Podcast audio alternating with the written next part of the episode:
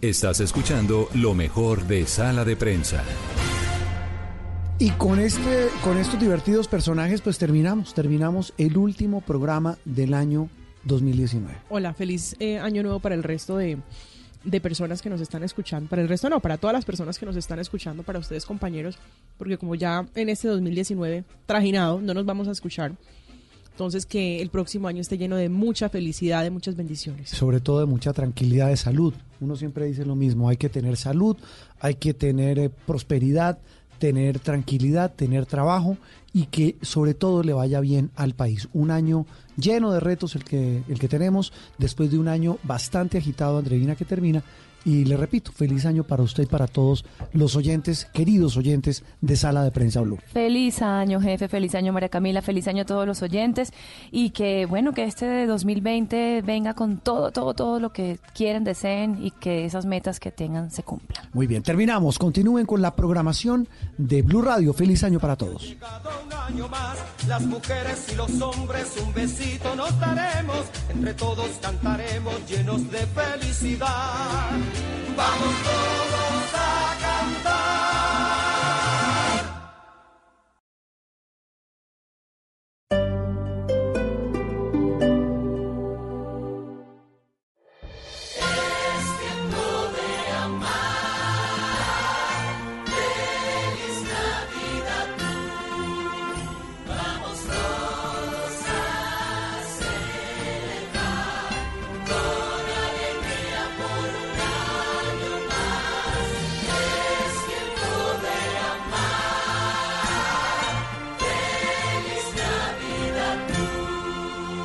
Blue Radio, la nueva alternativa.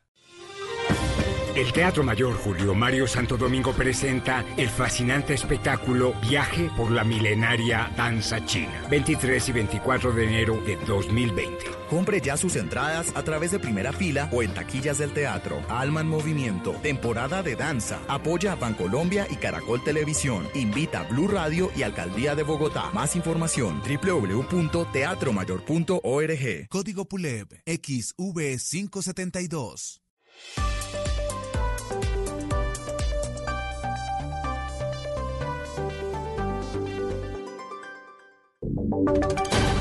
Voces y sonidos de Colombia y el mundo en Blue Radio y bluradio.com, porque la verdad es de todos.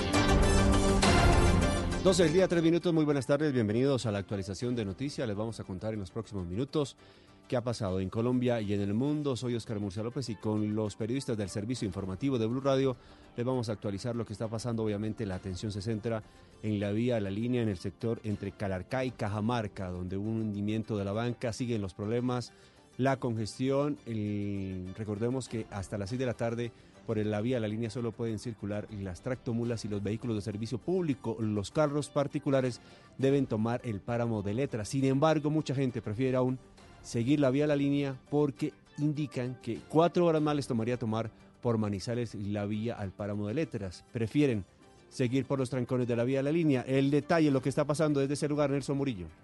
Heiler Mena vive en Bogotá desde hace varios años, pero cada diciembre viaja a su natal Quibdó. Para él, esta travesía se ha hecho más difícil en 2019. Yo era para que supuestamente estuviera en Quito a las 11 y mire que hasta ahorita hace como una hora llegué a pie. Con, con relación a los otros años, al año pasado, muy poca policía. Y yo siempre viajo para esta fecha. Yo regularmente me he echado 13 horas y el año pasado me eché 16. Y este año no sé cuántas me eché todavía porque también estoy aquí todavía. De acuerdo con la Policía Metropolitana de Tránsito de Ibagué, se mantiene un flujo mayor de vehículos desde Cajamarca hacia Calarcá que en el sentido contrario. Además, en el peaje de Cajamarca hay un pare y siga cada 30 minutos para habilitar la vía en un solo sentido. Por eso a quienes decidan tomar la línea, paciencia para adelantar el recorrido.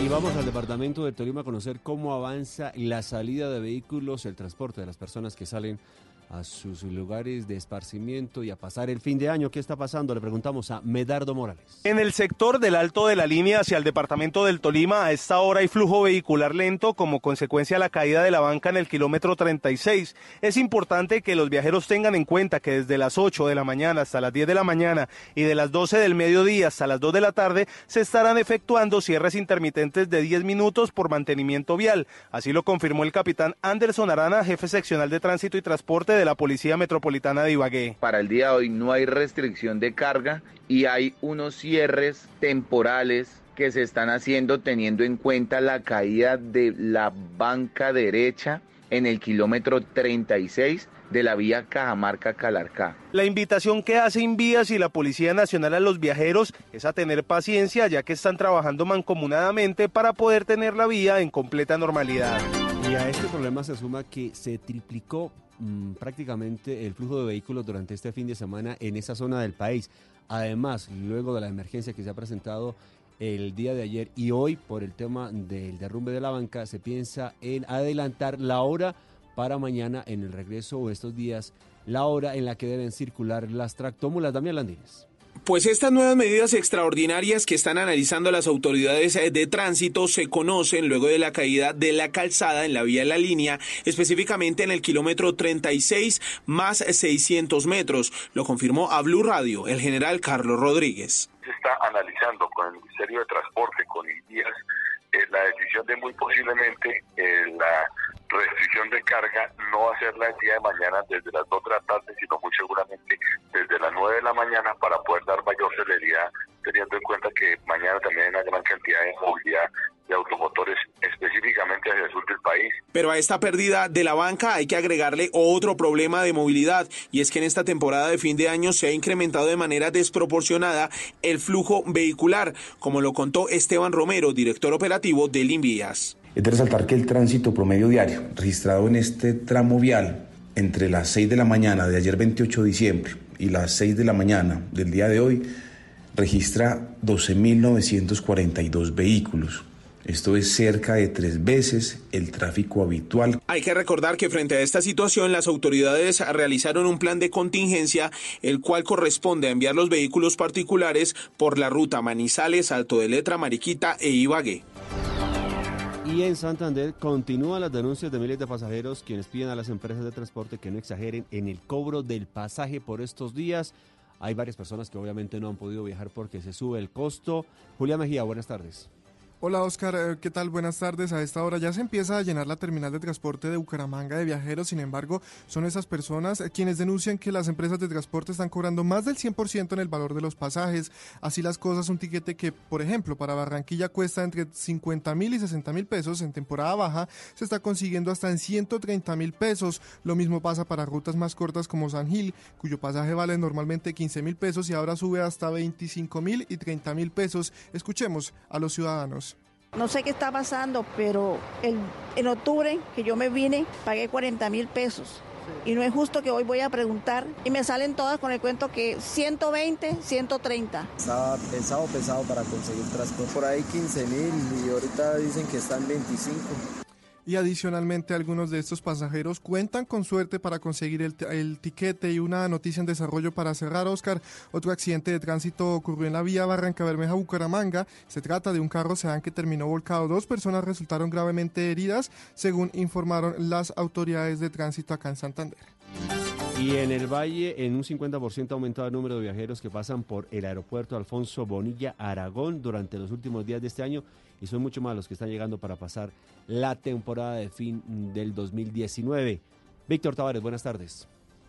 Oscar, buenas tardes. El reporte desde el aeropuerto Alfonso Bonilla Aragón es de normalidad. Sin embargo, ha aumentado considerablemente el flujo de viajeros por este terminal aéreo y es que la mayoría no se quiere perder la celebración de fin de año en la capital del Valle, por lo que son más los usuarios que llegan que los que salen. Así lo confirma María Paula Gamboa, la directora comercial de Aerocali, la empresa operadora del aeropuerto que sirve a la capital del Valle. Aproximadamente el 47% son de salida y el restante, el 53%, son de llegada. O sea, tenemos una mayor afluencia de pasajeros llegando a la ciudad.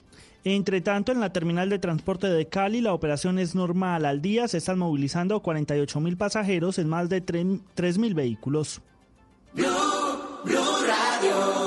12 del día, 9 minutos. En las próximas horas las fuerzas militares anunciarán los cambios que tendrán la institución tras la llegada del general Eduardo Zapateiro a la comandancia del ejército. Damián Landines. Oscar, pues consultamos fuentes en el Comando General del Ejército y las Fuerzas Militares, quienes eh, manifestaron que estiman para el día de mañana ya se debe tener listos los cambios en la cúpula militar y con los cuales van a cumplir los objetivos de seguridad y defensa para el próximo año. Estos cambios son casi que obligatorios teniendo en cuenta que con el nombramiento del general Eduardo Zapateiro como comandante del Ejército, por lo menos unos seis generales que son más antiguos tendrían que salir de la institución o podrían ser designados en un cargo del Comando General o agregados Sin embargo, durante todo este fin de semana, las fuerzas militares analizan esos ajustes al mando que se definen según años de carrera, conocimientos específicos y hasta temas familiares. Todo esto para dinamizar y fortalecer la institución con nuevas ideas.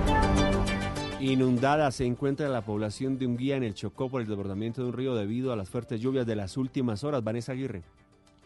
A esta hora se presenta una emergencia en el municipio de Unguía, en el Chocó, con el desbordamiento del río debido a las fuertes lluvias registradas en las últimas horas, dejando inundada al 90% de la población. La comunidad pide presencia de las autoridades para poder sacar sus pertenencias, ya que el río alcanzó los 40 centímetros de altura. Al respecto, Ana Mestra, una de las afectadas. Por las calles pasa muy fuerte, no deja pasar a nadie. Hay muchas pérdidas, personas que se les mojaron sus colchones, todas sus pertenencias. La población teme que siga la creciente durante esta temporada de lluvias en la localidad.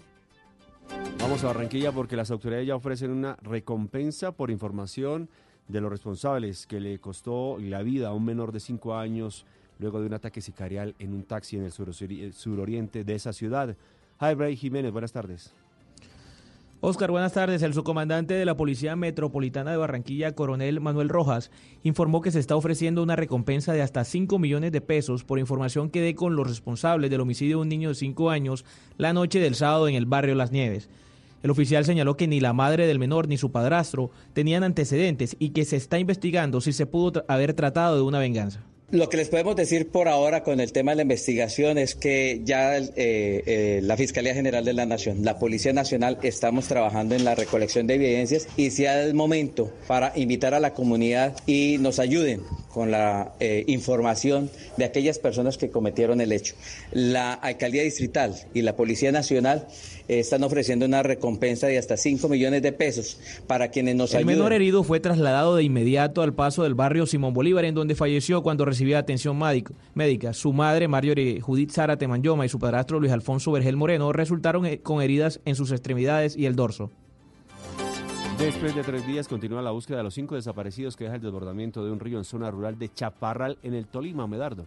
Continúan las labores de búsqueda y rescate por parte de los organismos de socorro, ejército y policía nacional de las personas que se encuentran aún desaparecidas tras la tragedia ocurrida el pasado 26 de diciembre en la vereda La Virginia del municipio de Chaparral. El coronel Andrés Mauricio Quintero, comandante de la sexta brigada del ejército nacional, entrega el balance de las jornadas de búsqueda y rescate. Hasta el momento podemos decir que hemos recuperado tres cuerpos. Lastimosamente no es una buena noticia, pero para la tranquilidad de las familias ya se han recuperado tres cuerpos. Eh, todavía continuamos buscando eh, cinco desaparecidos que todavía se encuentran en el sector. Le pedimos a Dios que, que alguno de ellos pueda aparecer con, con, vida. Las 13 familias damnificadas que se encuentran en el Coliseo de Chaparral están a la espera de ser reubicadas temporalmente en la vereda Naranjo, donde pasarán los días mientras les dan una solución definitiva. Papa regañó a los niños por el uso del celular en la mesa mientras están con la familia en las calles. Mm, les preguntamos a la gente si mm, reconoce que el ejemplo entra por casa y desde la iglesia se pide fomentar la comunicación entre los miembros de las mismas. María Camila Castro. Oscar, después del regaño del Papa Francisco a los niños que están utilizando el celular y chateando mientras comen con sus padres, dijo también que la familia debe restablecer la comunicación. Familia. Tú en tu familia ¿Sabes comunicarte? Sabes comunicarte. O tú sei come... O tú eres como... Aquellos chicos que en la mesa cada uno con su teléfono celular, están chateando. Pero ¿qué dicen los sacerdotes en Colombia? Hablamos con el padre Jaime Marenco, director de comunicaciones de la Conferencia Episcopal de Colombia, quien aseguró que la tecnología ha deteriorado la comunicación. No creamos que al comunicarnos por WhatsApp, por correos electrónicos, estamos superando esos momentos tan especiales y continúo con usted, María Camila, porque los presidentes de Rusia, Vladimir Putin y Donald Trump, conversaron telefónicamente, según el Kremlin, debido a que el presidente ruso le quería agradecer por la información que le dio para evitar un atentado. Esta y otras noticias con usted. Oscar, el presidente Vladimir Putin y el presidente Donald Trump mantienen una conversación telefónica, pues Putin llamó a Trump para agradecerle la información que permitió prevenir un atentado terrorista en Rusia. El presidente de Rusia, Vladimir Putin, y la canciller alemana Angela Merkel celebraron este domingo el intercambio de 200 prisioneros entre Kiev y los separatistas prorrusos del este de Ucrania. De otro lado, el expresidente de Bolivia, Evo Morales, y dirigentes de su partido político, el Movimiento al Socialismo, iniciaron hoy una reunión en Buenos Aires con el fin de planificar y decidir el lugar y fecha del encuentro para elegir a sus candidatos a dirigir el país andino. Y en Estados Unidos, después de que cinco personas resultaron heridas, dos de ellas de gravedad, tras ser apuñaladas mientras celebraban en la noche de este sábado un acto religioso en la casa de un rabino en el norte de la ciudad de Nueva York, el gobernador lo calificó este domingo como un acto de terrorismo doméstico. Y las autoridades de Filipinas informaron que se elevó a 47 los muertos a causas por el tifón que causó estragos en la zona central del archipiélago, principalmente entre el martes y el viernes pasado. En los deportes les contamos que cuatro colombianos están presentes en la final del fútbol mexicano que se define esta noche. Esta y otras noticias del mundo del deporte con Camilo Poveda. Oscar, buenas tardes. Estefan Medina y Dorlan Pavón por Monterrey y Roger Martínez en compañía de Nicolás Benedetti por América son los colombianos que disputarán esta noche a partir de las 9 y 15 el partido de vuelta por el título de la Liga Mexicana. La ventaja es para los de Monterrey 2 a 1 con goles de Estefan Medina y el argentino Rogelio Funes Mori. El descuento para América fue un autogol del uruguayo Carlos Rodríguez. Miguel Herrera, técnico del América de México. Eh, siempre trataré de, trataré de transmitir a los muchachos lo que significa el logro y el éxito de ellos, lo que nos arrastra a nosotros, ¿no? agradecidos siempre con ellos no va a estar fácil, pero bueno, pues vamos a matarnos por lograrlo. ¿no? Medina y Pavón serían los titulares en los Rayados, mientras que Roger Martínez será el delantero escogido por las Águilas. Nicolás Benedetti estaría en la banca de suplentes. Por otra parte, Millonarios ya conoció a su rival para la fase 1 de la Copa Suramericana. Se trata de Always Ready de Bolivia. Los partidos se realizarán el 6 de febrero en Bogotá y el 20 de febrero en La Paz, Bolivia. Y todo está listo en la autopista suroriental de Cali para vivir el quinto día de la feria con la denominada Calle de la Feria que contará con varios artistas en tres tarima, Víctor. El que ha vivido penando por causa de un mal amor no encuentra nada mejor que cantar e ir. Este que escuchan Andy Montañez es uno de los invitados esta noche. Oscar, el quinto día de la Feria de Cali, corre por cuenta de la fiesta en el primer día de la calle de la feria. Un evento medianamente nuevo, pero que se ha convertido en todo un espectáculo. Y es que, mire, son tres tarimas ubicadas sobre la autopista suroriental, donde se van a presentar artistas como el que escuchaban. También Roberto Lugo, Yuri Buenaventura, la Puerto Rican Power, Cheo Andújar, la Suprema Corte, Luis Felipe González, Andy Caicedo, entre otros. Luz Adriana La Torre, la gerente de Corfe Cali, la empresa encargada de organizar la Feria de Cali, y destaca la variada nómina con la que iba a llegar esta noche la calle de la feria. Bueno, es supremamente satisfactorio poderle dar esa noticia a la ciudadanía caleña porque eso ratifica no solamente la gran cantidad de talento que tiene la ciudad, sino que nuestro talento local tiene talla internacional. En la conformación de la nómina quedó una presencia muy importante, mayoritaria, podemos decirlo, de agrupaciones del género salsero, que es el género identitario de la ciudad, pero también tenemos agrupaciones de géneros urbanos, de música tropical, de vallenato y de música popular, entre otros. Lo mejor de la calle de la feria es que mañana se va a repetir con otra tanda de artistas en estas mismas tres tarimas. El acceso es gratuito desde las 6 de la tarde, hoy y mañana, para que, pues, por supuesto, asistan, porque va a comenzar entonces la rumba en la autopista suroriental. Ampliación de esta y otras noticias en blueradio.com. Continúen con Generaciones Blue. Qué triste fue decirnos adiós. En Blue Radio recordamos a los que se fueron en el 2019. He logrado un cambio en mi vida, de que la gente sepa lo difícil que me ha sido aprender a vivir. Hombres y mujeres que marcaron la historia de Colombia y el mundo. No, vampiro no soy porque me alimento de la- del amor de la gente y no de la sangre de la gente. Escuche este 31 de diciembre a las 2 de la tarde y el 1 de enero a las 12 del día un homenaje a los personajes de la literatura, la música, la política y otros ámbitos que fallecieron en los últimos 365 días. Me llevó allá a la Virgen y le dijo, Divina Pastora, si el niño se salva, yo lo pongo pastor. Los que se fueron. Yo soy este amigo de ustedes, Jairo Alonso, de la Asociación Colombiana de Locutores. Por Blue Radio y bluradio.com. Las despedidas son necesarias para volver a reencontrar. La nueva alternativa.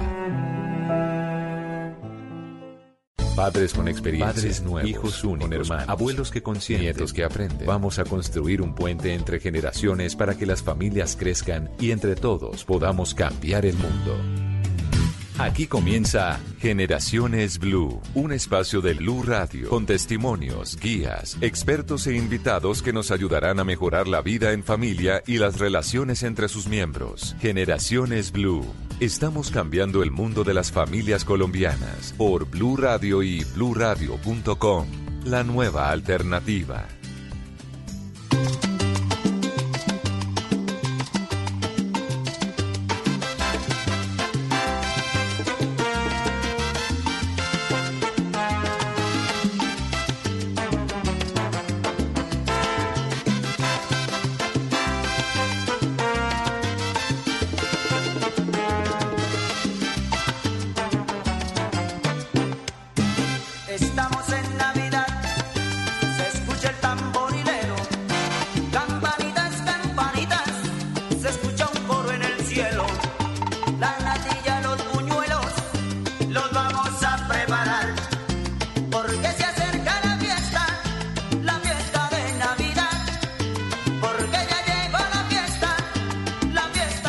Bueno, le traje música. ¿Cuál es que es esta? Esta se llama, eh, de Guayacán, se llama Aires de Navidad. ¿Esta es la que nadie encontraba? Ah, no, mentira, espérenme que aquí me están corrigiendo. ¿Cómo se llama? Ay, no. Se Ah, llama Navidad. Navidad y ya, no era tan difícil. Porque Aires- es que hay un par de canciones que me encantan. Esta y la otra, eh, que es Aires de Navidad, que también es muy tradicional por esta época. Venga, que pero esa es se la pongo pero más adelante. 29 de diciembre no le toca ya ir cerrando. Ya le toca cerrar el mes. ¿Usted qué hace Ah. arrancando la rumba? Pues porque es que estamos a punto de 31, Mónica, por favor. Bueno, ¿No? se la perdono. ¿Y usted es de acuerdo? Sí. Yo tengo uno. ¿Cuál? Darle la vuelta a la manzana con la maleta. Ah, con la maleta. No me falta. Y viajo.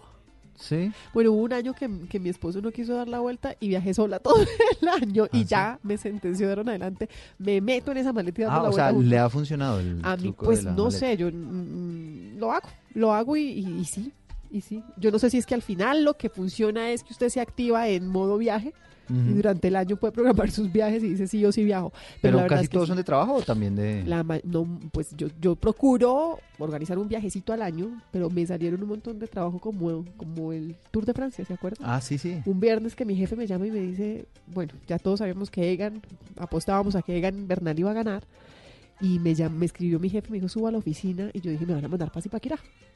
Ah, ya voy a Zipaquirá. Pa' Zipaquirá. Y no, esa noche viajé a París. Ese fue Un el sueño. un Ese par de fue kilómetros el más lejos. sueño. Entonces le recomiendo que coja la maleta el 31 de diciembre y sabe que nosotros que siempre pasamos en una finca, yo le doy la vuelta a la casa dentro de la finca, no salgo a la vuelta a la manzana. Sí, Con darle la vuelta a la casa. es suficiente. Es, pues, ¿Y a con maleta grande o chiquita? Chiquita, que pueda cargar. Ah, bueno. Ligera de equipaje, Porque- pero viajar. Porque uno cree que si es más grande viaja más lejos. Dígame que usted es el de los calzones amarillos. No, no, no, ¿No? soy de los Ah. calzones. No, yo poco agüero. Eh, de pronto el arrocito en los bolsillos, Lentejitas. la lentejita, el dólar metido en la billetera. ¿Y ya?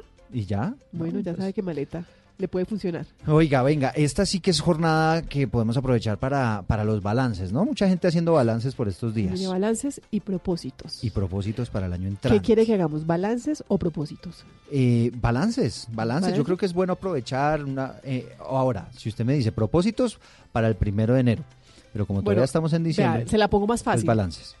Pues se la pongo más fácil. Propósitos que no cumplió. Uy, no. Ahí le queda el propósito, el balance del propósito. Bueno, yo creo que sí, eso hay que poner el retrovisor un poquito y mirar uno en qué pudo mejorar y, y en qué le fue bien y qué hizo en las cosas que le fue bien para que le salieran bien. Por ejemplo, Generaciones Blue, que salió muy bien en muchos programas y por eso, eh, pues qué bueno recordar muchas de las enseñanzas que nos dejó este programa de la familia. Un recuento de esos momentos muy importantes que vivimos, de esas conversaciones interesantes que tuvimos también con ustedes, con nuestros invitados especiales, pues y a propósito de balances y de propósitos, y de propósitos que el deporte siempre está ahí.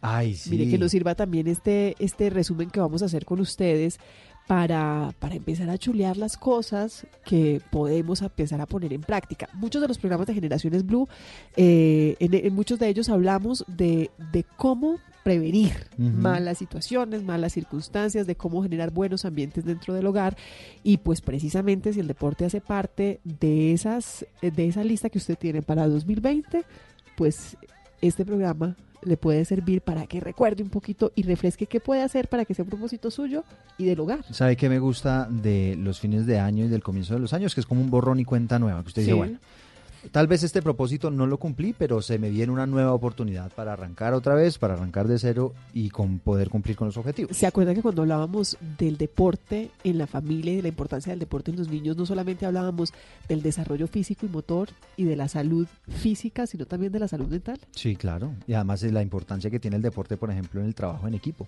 Sí, el, el trabajo en equipo, el desarrollo psicomotor, la capacidad de ser un buen ser humano, la disciplina, entre otras de esas recomendaciones y de esos buenos resultados de tener ahí la actividad física como una de las prioridades en el día a día, en la cotidianidad, en el hogar.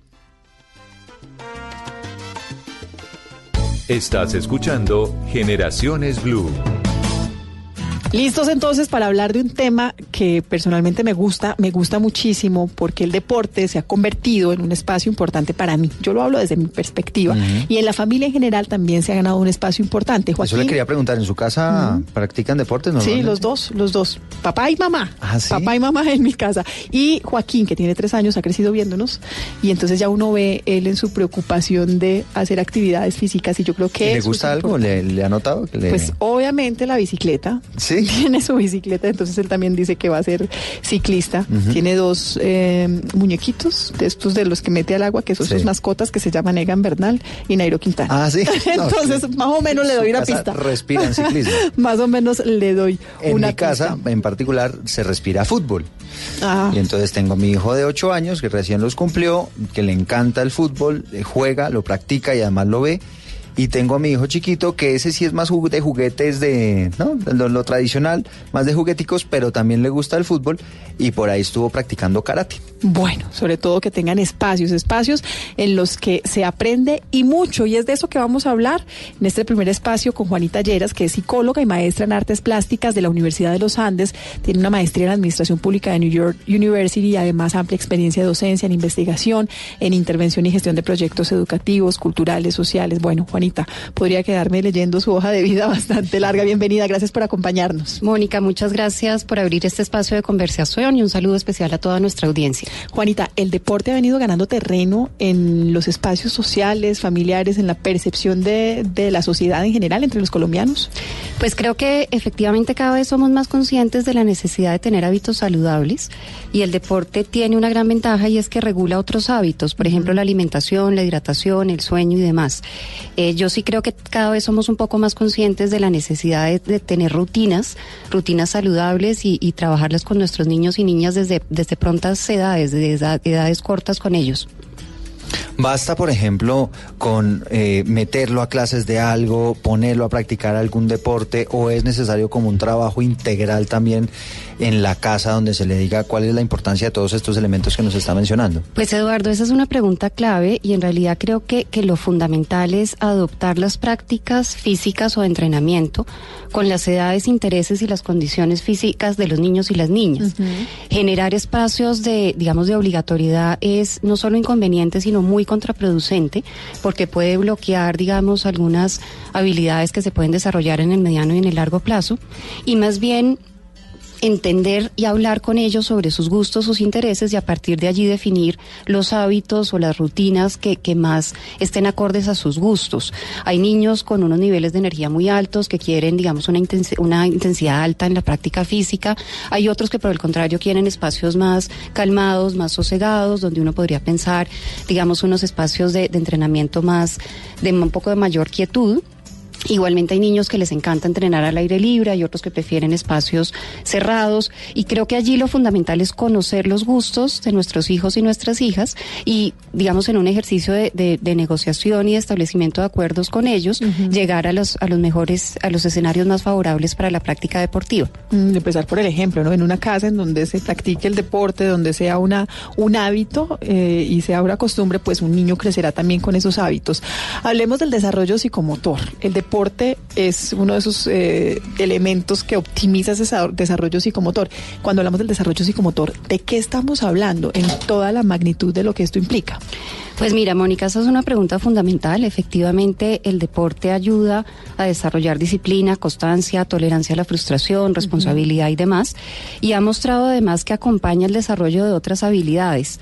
Eh, por ejemplo, algunos procesos cognitivos relacionados con la percepción, la atención, la concentración, temas emocionales. El ejercicio es una muy buena vía para canalizar de manera asertiva emociones, por ejemplo, como la ira o el enojo, el miedo, que si no se canaliza de manera oportuna, pues puede, puede redundar en comportamientos agresivos o en algunas conductas de riesgo de nuestros niños, niñas y jóvenes. Pero igualmente el ejercicio desarrolla habilidades físicas, por supuesto coordinación, elasticidad, flexibilidad. Y el tema que tal vez por- es, es por el cual tú traes la pregunta es el, el de las habilidades sociales. El ejercicio ayuda fundamentalmente a, a fortalecer autoestima, a tener procesos de autoconocimiento y también a desarrollar algunas habilidades, por ejemplo, de trabajo en equipo. Tú mencionabas, Eduardo, el liderazgo. Y esto es fundamental en los procesos formativos de nuestros niños, niñas y jóvenes y en algunos momentos es clave, por ejemplo, para eh, fomentar la sociabilidad, que ellos puedan tener amigos, en la adolescencia, por ejemplo, que puedan empezar relaciones de noviazgo, de pareja. Y la feliz noticia para nuestros padres y madres de familia es que además esto acompaña el rendimiento escolar, entonces redunda en una mejora de las habilidades académicas y escolares en, en nuestros hijos e hijas. Hablo, es periodista, es conferencista, es consultor colombiano y se ha dedicado al desarrollo del potencial humano, al entrenamiento mental y hablar de estilo de vida de alto desempeño. ¿Cómo llegar a ese alto desempeño, Eduardo? Además, eh, escritor de libro, máximo desempeño, que efectivamente le da a usted algunas pautas de la importancia del deporte y cómo eso le ayuda a transformar su vida y a generarle hábitos, que es tal vez uno- algo de lo más importante que nos deja el deporte. De eso conversábamos, Pablo. Los hábitos, eh, cuando hablamos en un entorno familiar, cuando un papá es deportista, cuando sus hijos ven que hay deporte y actividades físicas en la casa, ¿qué, qué, qué es lo que pasa en el, en el rendimiento del ser humano, si lo hablamos en esos términos? ¿Qué es lo que pasa con, con un ser humano que tiene el deporte como uno de sus pilares de vida? Dentro de los hábitos que conocemos, el, el deporte es considerado un super hábito porque es uno de los hábitos que más incidencia tienen en el desempeño de las personas y porque además tiene una incidencia en otros hábitos que tenemos. Cuando uno está haciendo un, un programa deportivo, uno tiende a comer mejor, tiende a dormir más temprano, tiende a, a- tomar menos alcohol, eh, tiende a tener más energía durante el día. Entonces es un hábito que, que incide en una cantidad de aspectos eh, que son importantes también para el ser humano. Em, el deporte ayuda a elevar los niveles diarios de energía. Yo siempre, eh, yo soy una persona muy madrugadora, me gusta mucho el deporte en la mañana y siempre creo que el deporte es mejor en la mañana. No tiene que, y, y ahí hay muchos mitos alrededor del tema deportivo y la gente muchas veces dice, yo no corro maratones o yo no, yo no soy ciclista y yo no hago grandes fondos de 160 kilómetros, entonces yo no hago deporte.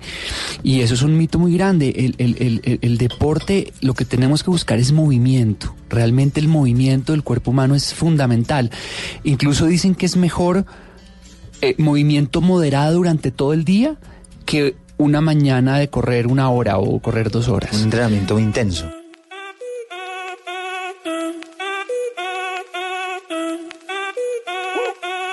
Si el ritmo te lleva a mover la cabeza, ya empezamos como es. Mi música no discrimina a nadie, así que vamos a romper. Toda mi gente se mueve.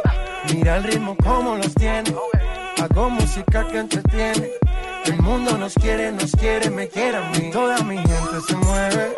Mira el ritmo como los tiene. Hago música que entretiene. Mi música los tiene fuerte bailando y se baila así. Lo quiero ver bailar. Y esta canción es buenísima para eso. ¿Esto, esto aguanta para el 31 también? Sí, sí, sí, pero, pero Sí, por allá a las 3 de la 31. mañana, ¿no, Dayani? No va a empezar esto a las 12. La hora loca. Ah, La no, hora el loca. 31 no hay hora loca. Es que, es que Eduardo, Eduardo y su música pirotécnica, pero es que como veníamos de recordar y esas recomendaciones en torno al deporte, quise traerles esta canción de J Balvin, mi gente, porque precisamente es una de las canciones que encabeza las listas en Spotify para correr o para hacer cualquier tipo de deporte. Irónicamente estuve revisando las eh, listas que existen allí para hacer ejercicio y ya ven que muchas son de reggaetón. ¿Ah, sí? Entonces quiere decir que a los chicos, la Balvin. gran, ma- la gran mayoría les gusta J Balvin, eh, Anuel, hay cosas de Pues Residente. que yo no- Realmente yo no, uno me imagino, porque- yo no me imagino haciendo deporte con me van a matar, pero yo no me imagino Con haciendo deporte con un vallenato. Ah, o con un vallenato. Pero es ¿O que? Sí, a menos de O que sea uno depende. bien movido. No, no una sé. puya. No sé.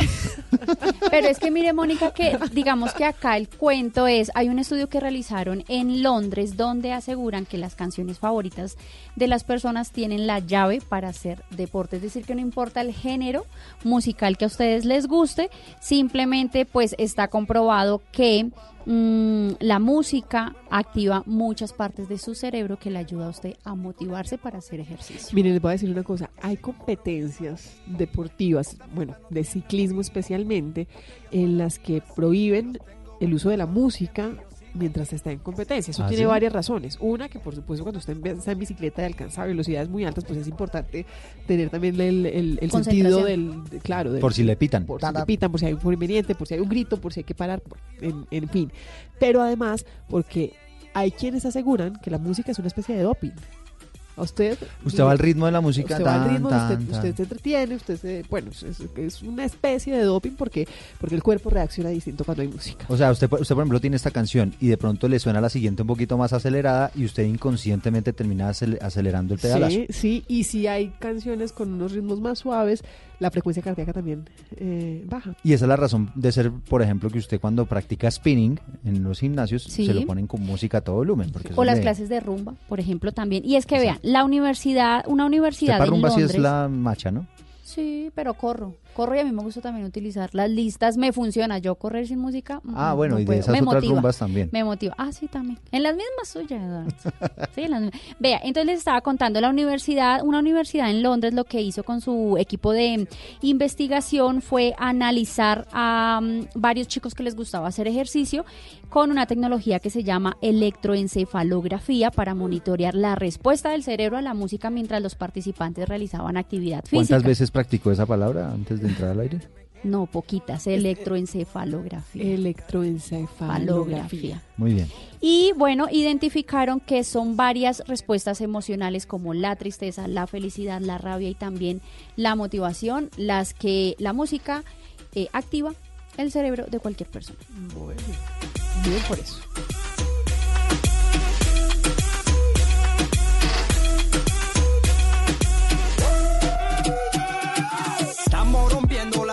Miren, eh, J Balvin, que ha sido un fenómeno musical sin duda de, de este género urbano, ha hablado muchas veces de los grandes sacrificios que ha tenido que hacer para llegar hasta donde está. Sí, sí, sí. Tiene varios videos muy motivacionales para los jóvenes y ha hablado también de las grandes dificultades que tuvo, de las grandes pérdidas y de los grandes sacrificios, como no estar mucho tiempo en casa, En la- con familia. espacios, espacios importantes. Leí un trino, de hecho, en estos días, es que no me acuerdo quién es el autor, pero decía efectivamente eso, que nadie de la noche a la mañana amanece lleno de éxito y, con reconocimiento, sino que eso siempre requiere de esfuerzos, de trasnochos, de trabajo duro. de trabajo duro y de muchísimos sacrificios. Y uno tiene en la mente a estos personajes siempre sonrientes, siempre contentos, eh, como, como en personas que tienen estados de vida perfectas, Sí. que podrían tener inclusive familias perfectas. Y no es así.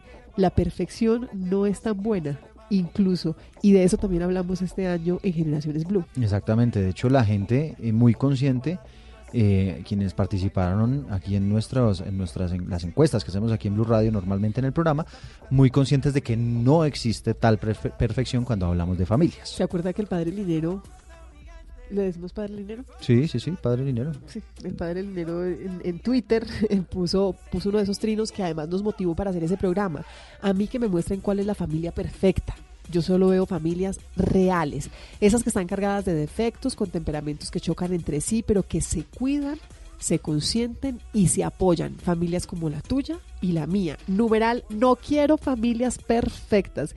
Y eso dio pie a esa conversación que tuvimos eh, frente a, a las realidades que tenemos en el hogar y a entender esas realidades como oportunidades para construir mejores hogares. Y cómo manejar los conflictos en la familia, porque no hay familias sin conflictos. Todas las familias tienen conflictos, lo importante es saber cómo manejarlos. Esto es Generaciones Blue. Vamos a presentarles a nuestros invitados en la tarde de hoy. Por un lado tenemos a Aida Casadiego. Ella es profesora de la Universidad de La Sabana, psicóloga clínica, especialista en desarrollo personal y familiar, máster en evaluación de eh, psicológica. Y pues la hemos invitado, Aida, porque tiene todo el perfil para hablar de este tema, ¿no? De las familias. Eh, bueno, muy buenas tardes, Eduardo, y pues a toda la mesa de trabajo. Bueno, hablemos, eh, doctora Aida Casadiego, inicialmente de eso, porque vemos aquí que hay enfrentamientos, bueno, entre pareja, que muchas veces terminan en esto, en violencia física, en violencia psicológica, pero también tenemos violencia con otras personas de la familia. ¿Cómo manejar todo este asunto cuando debemos decir, hombre, vamos a, a buscar ayuda, vamos a, a mirar qué expertos nos pueden ayudar? Porque definitivamente la situación se está saliendo de control. Bueno, primero que todo, Eduardo, pues tenemos que tener en cuenta que la violencia en muchas ocasiones, yo creería que en la mayoría de ocasiones no se da de un día para otro. Sí, precisamente llegar a estados de violencia hacen que se haya pasado por unos conflictos iniciales que no fueron resueltos. Entonces llamamos desde la psicología y desde la antropología también llamamos que el conflicto se vuelve en una escalada que termina siendo un maltrato físico o una violencia intrafamiliar. Entonces, ¿qué pasa? Que pues tenemos que Primero, yo invitaría a las personas que analizáramos cuáles son los rasgos de personalidad que nos llevan a nosotros a determinadas conductas violentas. No, probablemente si yo tuve una experiencia de violencia intrafamiliar en mi casa, probablemente yo tenga una comorbilidad mucho más alta de repetir conductas violentas dentro de mi núcleo familiar porque vi que esto entre comillas, no era traumático para mí y yo aquí estoy y así se resolvían las cosas en mi casa. Entiendo, esa, es- esa es la típica excusa de a este jovencito le faltó chancleta. Exactamente. O todo lo contrario, es que a mí me dieron chancleta y mira aquí estoy y a mí no me pasó nada. Y entonces yo de chancleta. Exacto. Generalizo y normalizo el maltrato físico porque pues es que yo soy aquí y mire, yo no soy malcriado, yo soy un buen hombre. Entonces hay que mirar esto. Las causas de los conflictos en muchas ocasiones es la vida cotidiana. La- los problemas surgen de un malentendido, de el desayuno, de la levantada, de, de las rutinas de la vida cotidiana, que no se saben resolver de inmediato. Entonces, ¿qué pasa? Que se va volviendo un cúmulo de cosas que a la larga van llevando a una escalada. Entonces, la escalada puede ser que la primera vez yo te diga, eh, te alce la voz y, y no pase nada, pero al otro día entonces yo no solamente te alce la voz, sino también te alce la mano y, se vuelve una escalada del conflicto. Y esto va trayendo un- una, una generación de maltrato y que puede terminar en una violencia física. Claro. Doctora Jiménez, usted desde la antropología, ¿cómo analiza estas cifras que estábamos revisando en medicina legal, el comportamiento de la violencia intrafamiliar en nuestro país? Eh, bueno, eh, lo primero que, quiero decir es los antropólogos siempre han destacado cómo la institución que llamamos familia acompaña la evolución humana. Es decir, los humanos nos hicimos humanos en grupos, en cierto tipo de grupos que fueron evolucionando hacia la selección especial de, de una relación entre un macho y una hembra y sus crías. Y a partir de eso tenemos varios miles de años cambiando qué consideramos familia, qué consideramos una buena relación, qué es una buena pareja. Y hoy en día enfrentamos unos retos muy grandes de cambios muy drásticos en qué es una familia. De manera que yo, antes de pasar directamente a la violencia, diría... eh, llevando a lo que usted primero, Eduardo, hablaba del padre Linero, que no existen idea, modelos de qué es una buena familia. Existen ideales, y como todo ideal, una cosa es el ideal, otra es la práctica en la vida cotidiana. Eh, y lo que otro que existe son patrones de relación que aprendemos con la cultura, que aprendemos en nuestra vida cotidiana con otros, con nuestros padres, en la escuela, con nuestros vecinos. Eh, hay hay en la cifra de medicina legal eh, del año pasado un número que es sumamente alto, que es 68 mil casi, 67 mil 629. En el total, sí. En total casos, son casos de violencia intrafamiliar, en su mayoría violencia de pareja. Pero yo voy a añadir ahí no solamente violencia de pareja, sino violencia contra la mujer. Miren, estaba, estaba pendiente también de esta conversación que hemos tenido en co- en- en- alrededor de, de estas cifras, primero de medicina legal, que nos sorprenden demasiado, que nos tienen asombrados, que queremos cambiar. Y nosotros en este espacio siempre buscamos es precisamente mensajes hacia la prevención. Y, y- y usted hablaba, profesora, de un tema importantísimo y es lo de los patrones y de patrones culturales, de lo que puede venir pasando, de lo que podríamos decir que puede estar pasando. Esos patrones culturales se pueden cambiar, estamos en una sociedad que los, los hemos ido cambiando, estamos haciendo bien la tarea, al menos pensar en que vamos en buen camino. Pues yo creería que sí, Mónica. Pues digamos que algo que decíamos al principio del programa es que precisamente vemos que haya un, que hay una disminución. Claramente tenemos que hacer énfasis en que últimamente se, se ha llevado mm, pues los medios han favorecido muchísimo al reconocimiento y a la denuncia. ¿Cuántos de estos casos antes quedaban en la impunidad o no, no eran denunciados? Entonces yo creo que una, una primera cosa es mirar cómo se está manejando este fenómeno. Creo que es muy importante darnos cuenta que, eh, como decía la doctora Miriam, pues alrededor de la familia hay muchos problemas, ¿sí?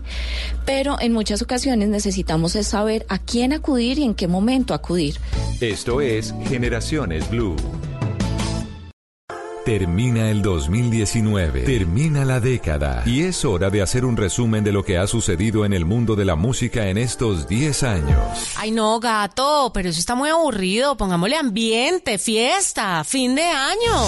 Entonces mandemos de vacaciones a todos los programas de la tarde y noche y pongámonos a tono con la temporada. Este fin de 2019 y comienzo de 2020, Blue Radio presenta una serie de especiales musicales con lo mejor de la década, con Juanita Kremer, W Bernat, Tata ¿Y yo puedo tener un espacio? Eh, no. Mentiras, claro, obviamente. Perfecto.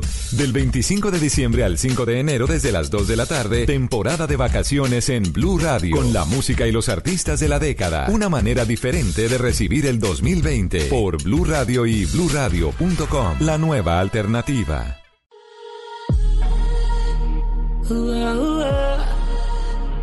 Yeah, yeah. La criatura bebé. El movimiento en tu cintura es mágico. Como yo quisiera tenerlo en íntimo. De tus caderas me siento un fanático. Ya este deseo está en estado crítico. En mi intención hay objetivos tácitos. En la locura un sentimiento implícito. Con las miradas comprenderlo es práctico. Quiero mojarme con tus labios místicos. Con tu figura que me atrapa, atrapa. Con esas curvas que me matan,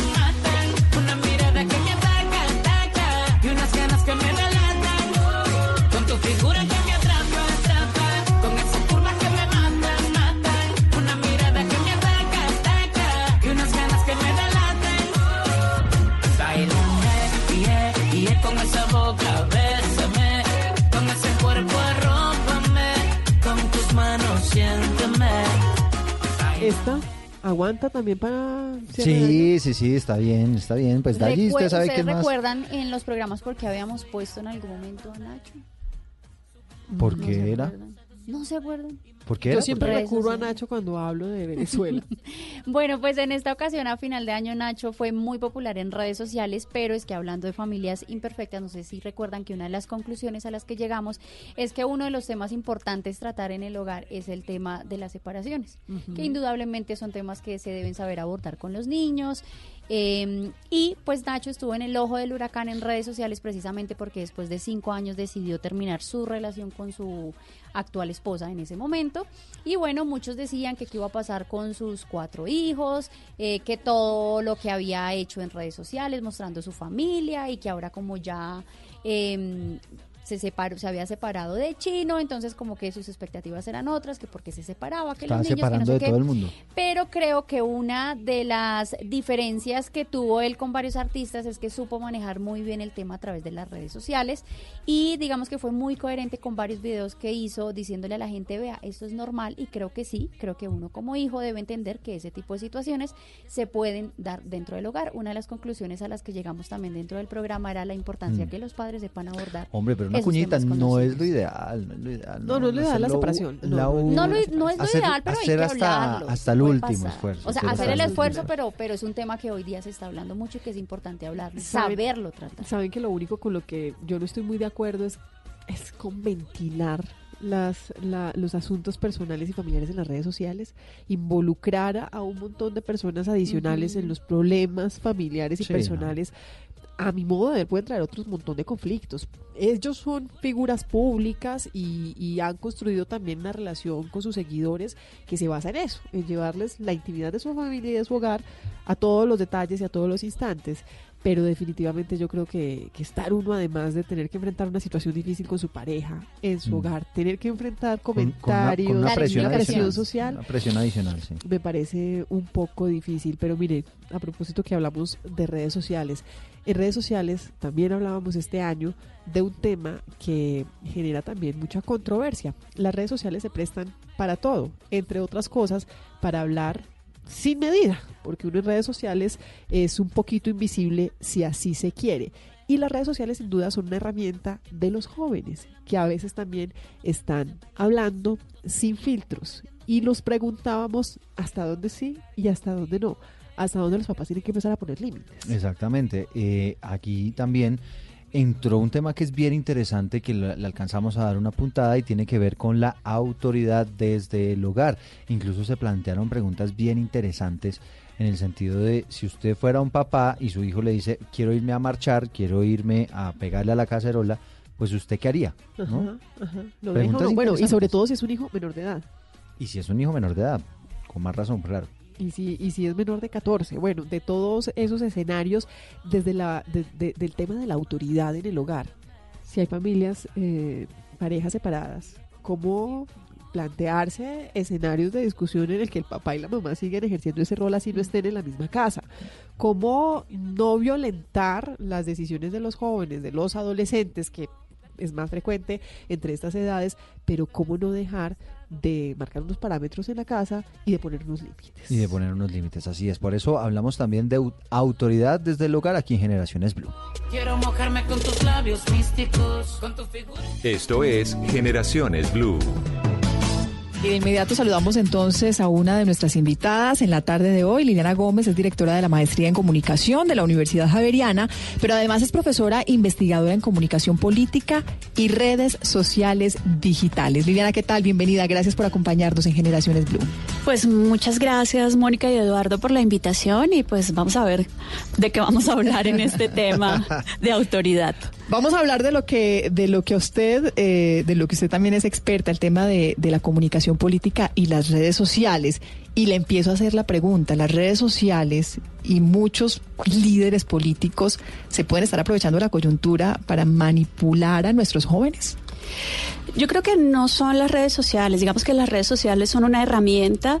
Eh, hay un eh, autor que me gusta mucho que es Noam Chomsky. Noam Chomsky dice, Internet es como un martillo que lo puedes usar para construir una casa o para matar a alguien. Entonces creo que las redes sociales son una herramienta que se pueden usar positiva o negativamente. Esa es una parte. Por otro lado, pues eh, los líderes políticos normalmente en nuestra historia pues aprovechan coyunturas y momentos particulares para posicionar sus ideas, sus proyectos, para posicionarse ellos mismos dentro de las agendas. Entonces digamos que eso es algo que siempre pasa. Eh, pero las redes sociales lo pueden, pueden multiplicar lo bueno y lo malo, digamos, no son las culpables de lo que está pasando, no, no es el lugar para echar la culpa. Mm, Bueno, también para hablar de este tema, saludamos a esta hora a Mario Valdivieso Camacho.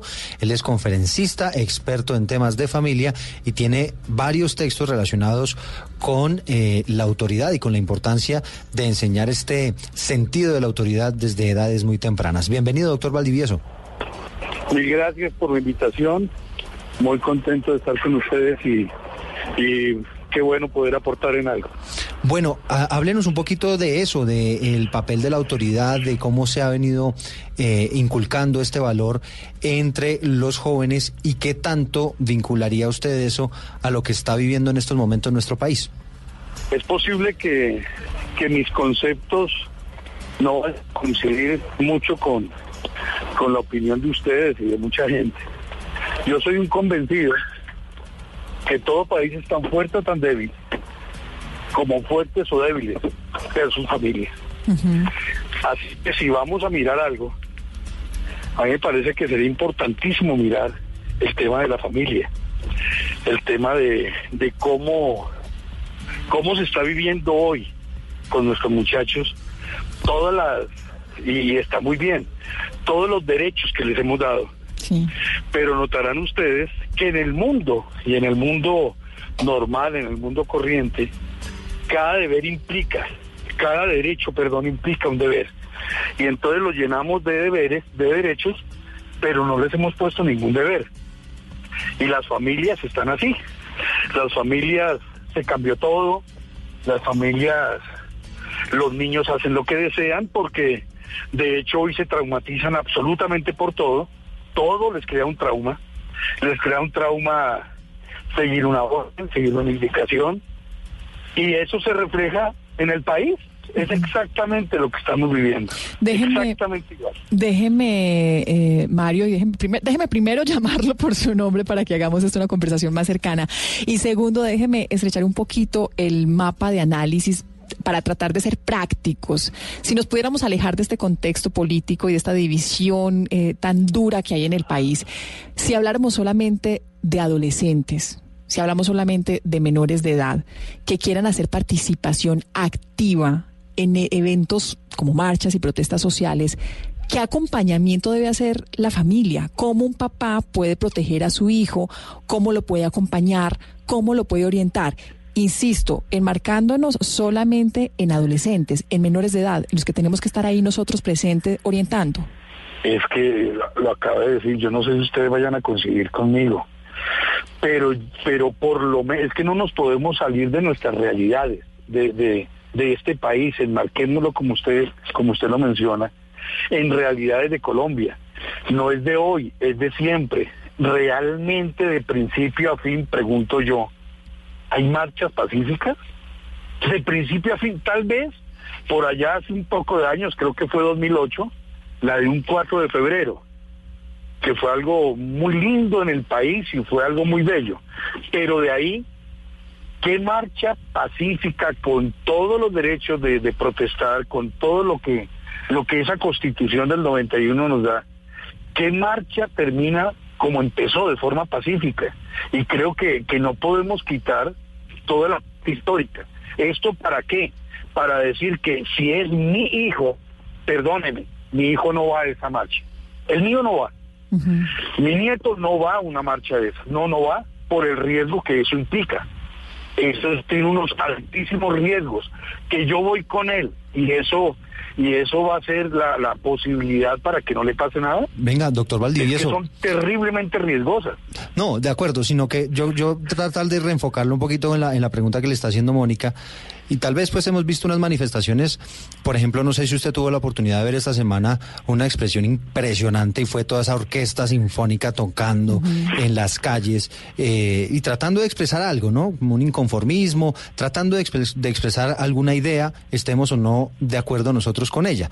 Pero eh, tal vez y, y- y tal vez tratando de interpretar un poquito a Mónica, la pregunta es, doctor Valdivieso, ¿cómo hago yo para que mi hijo pueda expresarse libremente en las calles si lo quiere, salir a golpear una cacerola o salir a cantar o salir a expresarse artísticamente de la manera que él desee y que no termine él metido tal vez en eso eh, y no que termine cayendo eh, en ese tipo de, de actividades que son tal vez desafiando ya las normas, desafiando a la autoridad eh, a través de actos, por ejemplo, como, como el vandalismo. Pues si, si, si tengo que responder a su inquietud a pesar de lo que ya, ya mencioné, yo diría que va a ser el reflejo exacto de lo que ha vivido en casa. Va a ser exactamente eso. O sea, no es antes de salir, haz esto, haz aquello. Es lo que él ha vivido. Es, no estoy de acuerdo con mi esposa, mi, mi esposa no está de acuerdo con, con- conmigo en una serie de cosas. ¿Qué estamos viviendo en ese hogar? Nos sentamos a hablar de forma absolutamente cordial, ent- entendiendo lo siguiente y de pronto perdóneme que me salga del tema. Eh, gracias a Dios, y puedo decirlo así muy en, en, en voz alta, lo mejor mío, la esencia de lo mejor mío, siempre lo he dejado en mi hogar. La esencia de lo mejor mío no es para mis amigos, no es para, para la visita, no es tan querido este señor. Todo lo bueno mío lo dejo en casa la paciencia, si tengo algo que no estoy de acuerdo, lo hablo, nos sentamos, conversamos. Y cuando un muchacho de 14, 15, 16 años ha vivido eso en casa, yo le puedo asegurar que es casi imposible, es, es prácticamente imposible que salga a, a echar piedra, que él salga a, a manifestar cosas que no son porque es que no las ha vivido en casa. Él va a comentar, va a decir, va a marchar, por- porque ya tienen mucho criterio para hacerlo, pero de una forma absolutamente correcta. Esto es Generaciones Blue.